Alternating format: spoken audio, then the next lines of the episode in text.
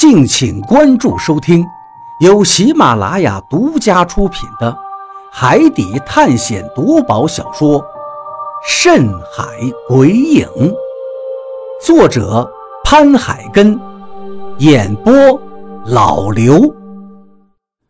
第九十六章尸变。只听得一阵恐怖的破空声，就在我们头顶上呼啸而过。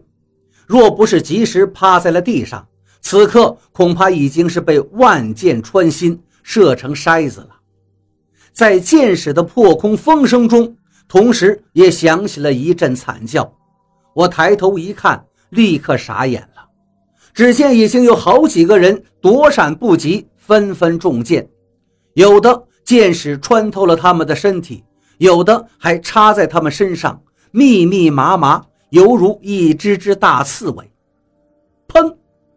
那几个人头一歪便栽倒在地，瞪着一双死鱼眼，应该是临死之时还想不明白为什么会这样。那眼神中有不甘，有恐惧，有后悔。但不只是那几个被箭矢射杀的人，眼神当中满是不敢置信。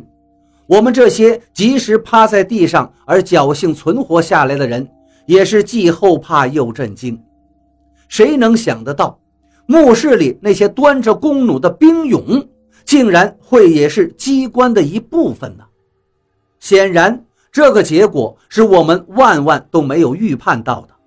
这些兵俑根本就不是用来陪葬的，而是用来防止盗墓者而布置的机关武器。他们手中端着的弓弩全都是真正的弓弩，他们的姿势或站或蹲，布置在墓室的四周，为的就是能有效的射杀一切闯入者。想到这里，我的冷汗就下来了，脊背一阵发寒。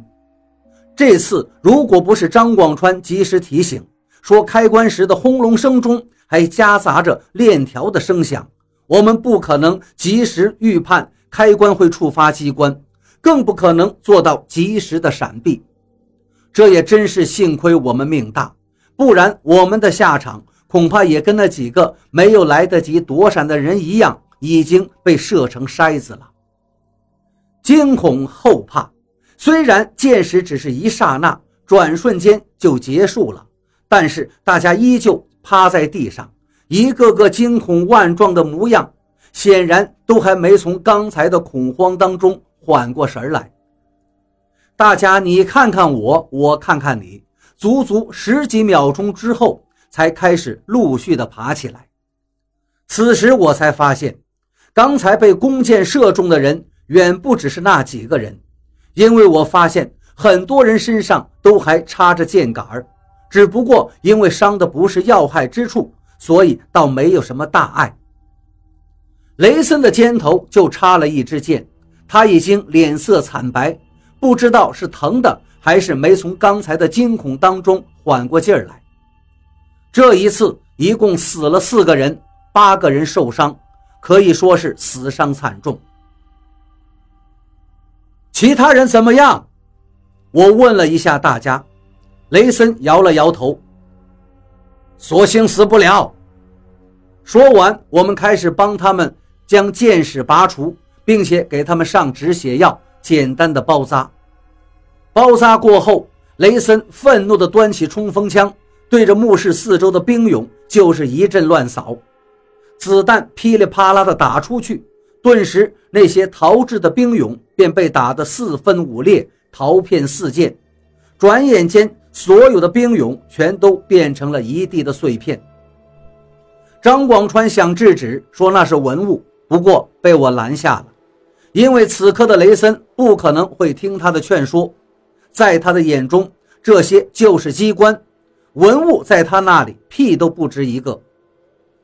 兵俑破坏完了之后，雷森转头对另外两个手下说道：“继续开棺。”轰隆隆，这一次。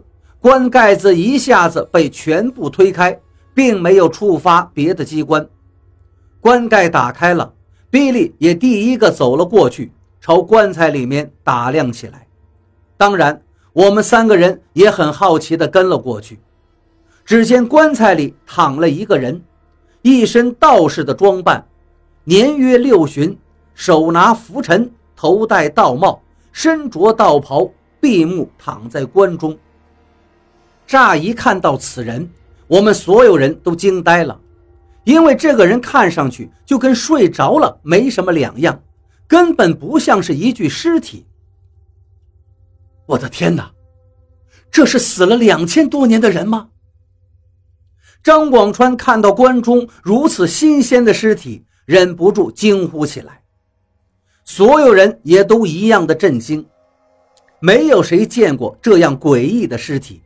两千年的尸体，我们甚至都怀疑，这个人根本就没有死，只是躺在棺材里面休眠。一时之间，大家都面面相觑，一脸的古怪。还是雷森比较胆大。他做出了一个别人看来十分诡异的动作，不过在我看来却也十分符合实际，那就是他慢慢伸出两根手指，伸到那关中死者的鼻子前去探他的鼻息。现场的气氛显得十分的诡异，没有一个人出声，全都是一脸期待的看着雷森，等着他试探的结果。因为我们也很想知道，躺在棺材里的这个人到底是死是活。慢慢的，雷森的手凑近到了死者的鼻子前，可是就在这时，忽然躺在棺中的那具死尸竟然“呼”的一声直挺挺地坐了起来，就像身子底下装了弹簧似的，一下子坐了起来。我操！这一下。只差没把我们都直接吓死了，每个人都是一片骇然，吓得跳了起来，三魂七魄都惊出了体外。吓得最惨的自然就是雷森了，因为就是他用手去探死者的鼻息，离得最近。雷森当然本身是胆子最大的人，不过这一次真的把他吓到了，他浑身一颤。接着，一个趔趄，就一屁股跌坐到地上，捂着心口，脸色煞白的大口喘着粗气。都说人吓人会吓死人，这话是一点都不假。因为人在遇到突发惊吓的时候，不仅心脏会骤停，胆也有可能被吓爆。而此时的雷森已经濒临这种状况，如果刚才的惊吓程度再大一点。他没准就会当场毙命。不仅是他，其实我也是吓得胆儿都一颤，胸口有一阵撕裂的疼痛，心脏猛然的跳动着。何洛紧紧地抱着我的胳膊，我能清楚地感到他的手在站立。每个人都惊恐万状地看着棺材里那具直坐起来的尸体，就这样瞪着眼睛看着他，没有一个人出声。因为所有人都吓懵了，我们都在等待，等待他下一秒会不会跳出来。不过他只是坐立了起来，停顿了几秒钟之后，接着就“嘶”的一声，只见他的脸突然开始变黄发黑，且以肉眼可见的速度逐渐萎缩。先是皮肤变色，变成枯色、腐色。然后皮肤开始发皱，肌肉开始萎缩塌陷，骨骼越来越明显的突兀起来。很快，也就是十几秒的时间，整具尸体已经完全变了样。之前明明是一具新鲜的、如同活着的尸体，眨眼间已经变成了一具干尸，干瘪的完全是皮包骨，颜色暗黑。就像是老腊肉一样，眼睛和鼻眶深陷，鼻骨、颧骨、上颌骨和下颌骨十分突出，看上去已经是骇人的恐怖了。他怎么会变成这样了？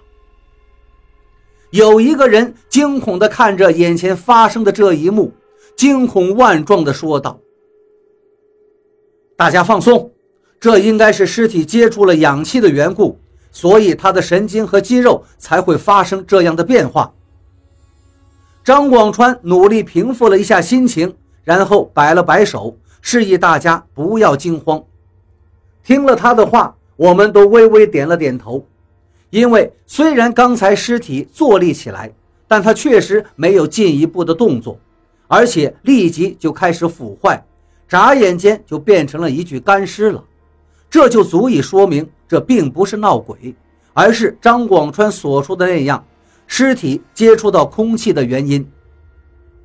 就在大家刚松了一口气，重新站起来准备靠近尸体的时候，那具干尸又砰的一声倒了下去，重新躺在了棺材里，一动不动了。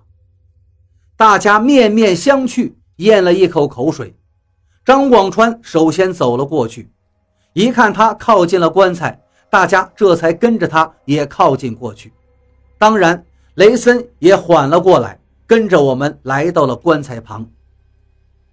此时的棺材里就是一具普通的干尸，静静地躺在那儿，身上的道袍随着尸体的倒下，瞬间化成了灰。